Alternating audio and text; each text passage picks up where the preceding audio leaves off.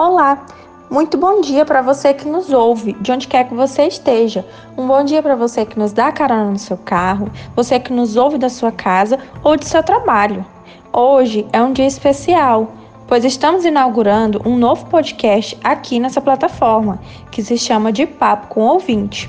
Aqui você poderá se atualizar junto conosco e enviar as suas dúvidas através do nosso Instagram, arroba práticas integrativas 2021. No quadro de hoje, eu, Natália, juntamente com a minha colega Daiane, nós abordaremos um pouco sobre um assunto que está em alta no momento e que precisamos estar sempre atualizados. Alguém aí tem ideia do que pode ser? Me conta aí, Daiane, qual a sua sugestão para o assunto de hoje? Bom dia, Natália. Bom dia a todos que nos ouvem. Então, eu acho que o assunto de hoje é, pode estar relacionado com o momento atual em que estamos vivendo, que é o da pandemia do Covid-19. Até porque é um assunto que precisamos estar sempre por dentro. É verdade, Daiane. É um assunto que está muito em alta e precisamos estar sempre atualizados. Sim, inclusive, algo que é bem relevante são os efeitos que a pandemia do coronavírus tem sobre a saúde mental das pessoas.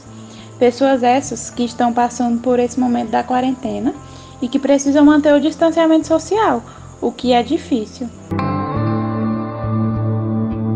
É verdade. Eu concordo com você e pensando justamente em abordar sobre essa questão da saúde mental e da pandemia, que hoje teremos uma convidada entendida no assunto. Ela é uma psicóloga formada pelo Centro Universitário Luterano de Palmas, seu PIUBRA, no ano de 2018 e que hoje está atuando aqui no município de Porto Nacional lá no Centro de Referência de Assistência Social, CRAS União. É isso mesmo, eu estou falando da psicóloga Vanessa de Oliveira Martins.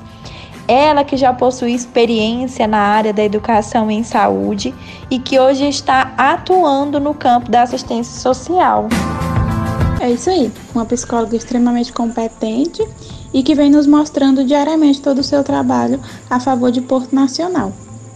Seja bem-vinda, Vanessa. Queríamos agradecer a você, né, por estar contribuindo com o nosso podcast da semana e por nos ajudar a transmitir informações ao nosso público. Bom dia, Daiane e Natália. Primeiramente, eu gostaria de agradecer pelo convite. Para mim é uma honra poder participar da estreia do podcast e principalmente poder compartilhar informações importantes para a sociedade. Nós que agradecemos, né, por você ter aceitado esse desafio. Então, Vanessa, alguns estudos é, mostram que o aumento dos sintomas psíquicos e dos transtornos mentais durante a pandemia pode ocorrer por diversas causas. Dentre elas, pensando nisso, nos conte se existe algum projeto ou estratégia voltada para a assistência da saúde mental de pessoas, né, pessoas que estão passando por algum momento de estresse ou que passaram por situações traumáticas nessa pandemia e até mesmo pela interrupção no tratamento por dificuldade de acesso, né? Bom, Daiane, tem sim. Primeiramente, eu quero falar sobre o SUS, Existe uma equipe multiprofissional voltada para atender a comunidade. Inicialmente, a pessoa pode estar procurando a unidade básica de saúde, né, onde ela será atendida e, se necessário, encaminhada para os demais serviços que atuam em rede, como por exemplo os centros de especialidades e CAPS e existem estratégias que ajudam a garantir uma boa saúde mental.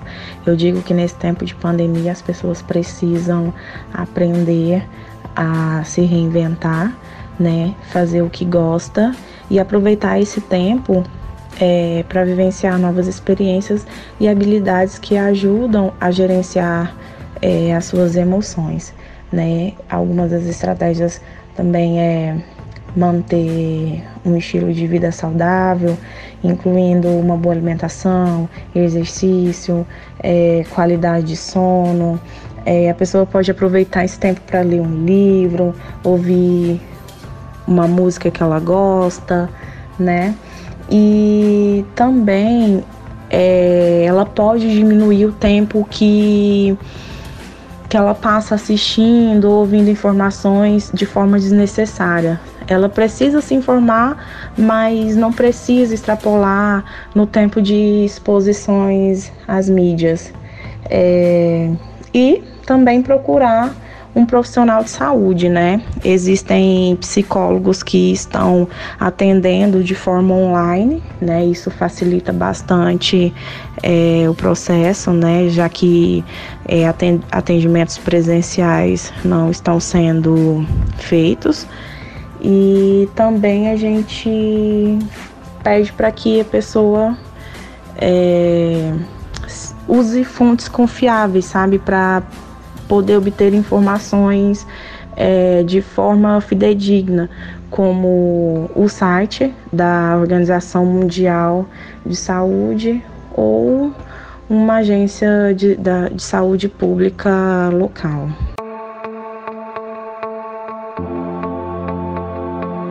Obrigada, Vanessa, foi bem esclarecedor. Agora vamos dar espaço às dúvidas né, que a Sociedade Portuense nos enviou com relação ao tema lá no nosso Instagram. Nós selecionamos algumas perguntas e gostaríamos que você, se possível, respondesse a algumas delas. Temos aqui a pergunta da nossa seguidora Rai Stephanie. Ela está querendo saber como ter saúde mental vendo a nossa cidade entrando em colapso. Olá, Stephanie. É, de fato, a realidade que estamos vivendo tem abalado todos nós, mas eu sugiro que não foque tanto nas notícias e nos acontecimentos relacionados à Covid, e mesmo não sendo fácil, procure se distrair com outras coisas, tá? Utilize esse momento para entrar em conexão consigo mesma. Interessante. A segunda pergunta é da Graziele que também é nossa seguidora, e ela está querendo saber como lidar com o emocional depois da perca de um ente querido e viver em isolamento. Bom, Graziele, o luto, ele é um sentimento natural do ser humano. É, dentro desse processo de luto, a pessoa ela passa por algumas fases tá? Como negação, sentimento de raiva, barganha, depressão, até chegar no processo de aceitação. É, tudo isso leva um certo tempo, né? Mas é totalmente compreensível o sofrimento desta pessoa. Esse sofrimento ele tem que ser sentido, ele tem que ser vivido. Não precisa fingir que não aconteceu. É, só que no mesmo tempo, ao mesmo tempo, a pessoa tem que se esforçar para que esse sentimento de tristeza é, não se torne presente pela eternidade. Então, a pessoa ela pode, ao invés de fazer questionamentos, por exemplo, né, sobre o porquê que aquela pessoa se foi, é, ela pode provocar em si lembranças felizes, momentos bons que ela teve com aquele ente querido, né, com o intuito de diminuir este sofrimento. Então, é, dessa forma, que você vai trabalhando o luto. Vale lembrar que o luto é, por um, por um período prolongado, ele se torna patológico. Então, daí é necessário procurar ajuda psicológica tá? Mas fora isso, tem que se dar mesmo o tempo de viver todo esse luto. Agora, quando a gente fala em isolamento, né, o isolamento ele traz uma, uma sensação de impotência, realmente, né, de não poder ficar perto, de não poder cuidar é, de, quem, de quem a gente gosta, né? Só que é preciso respeitar o isolamento. Este é um momento que nós temos que nos resguardar tá bom? Ótima explanação, Vanessa. Então, dando sequência aqui, temos uma pergunta que ela tem sido recorde de indagação dos nossos seguidores. Eles estão querendo saber como manter a saúde mental estável durante esse período de pandemia e isolamento social. Esta pergunta, nós voltamos lá na questão das estratégias. É, é necessário não focar tanto nas notícias sobre a Covid, mas também não é ignorar os acontecimentos. Pelo contrário, a gente precisa até manter os cuidados necessários, como continuar o isolamento social, usar máscara, álcool gel. Mas é, temos que utilizar deste momento para nos entretermos com outras coisas, né? É, por exemplo, assistir filmes, séries, seriados, utilizar aplicativos aí para é, manter uma conversa online com os amigos.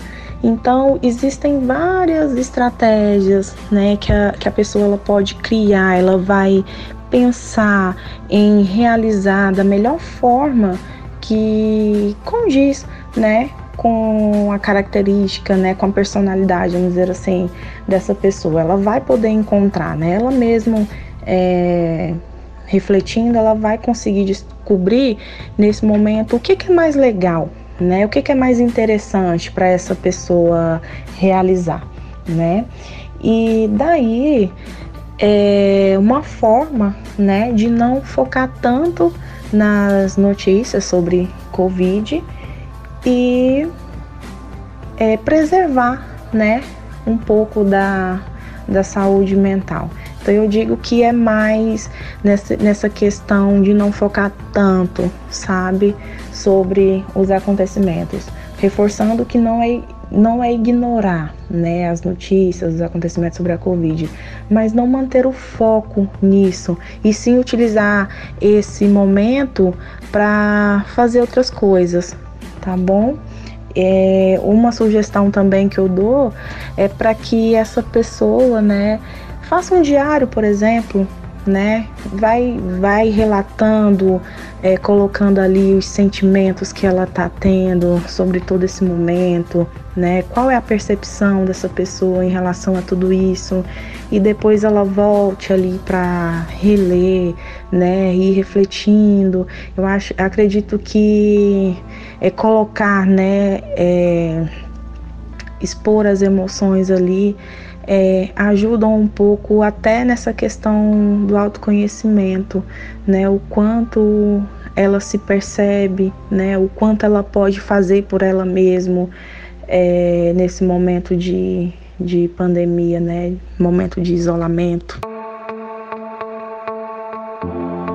Tem outra pergunta aqui que é bastante interessante, é da Raquel. Ela relata que alguns sites afirmam que algumas sequelas do Covid são a depressão e a ansiedade. É, procede? Olá, Raquel. Sabe-se que a Covid tem sequelas. E se tratando de saúde mental, alguns estudos apontam que sim. É, mas é uma doença recente, então é difícil afirmar com convicção. Agora, Muitos estudos também apontaram o aumento da depressão e da ansiedade após isolamento social, justamente por perder contato com as pessoas, né? A questão do desemprego que cresceu bastante, é, essa questão do, financeira, com certeza influencia diretamente no emocional. Então, esses fatores do isolamento em si, estudos apontaram o aumento da depressão e da ansiedade.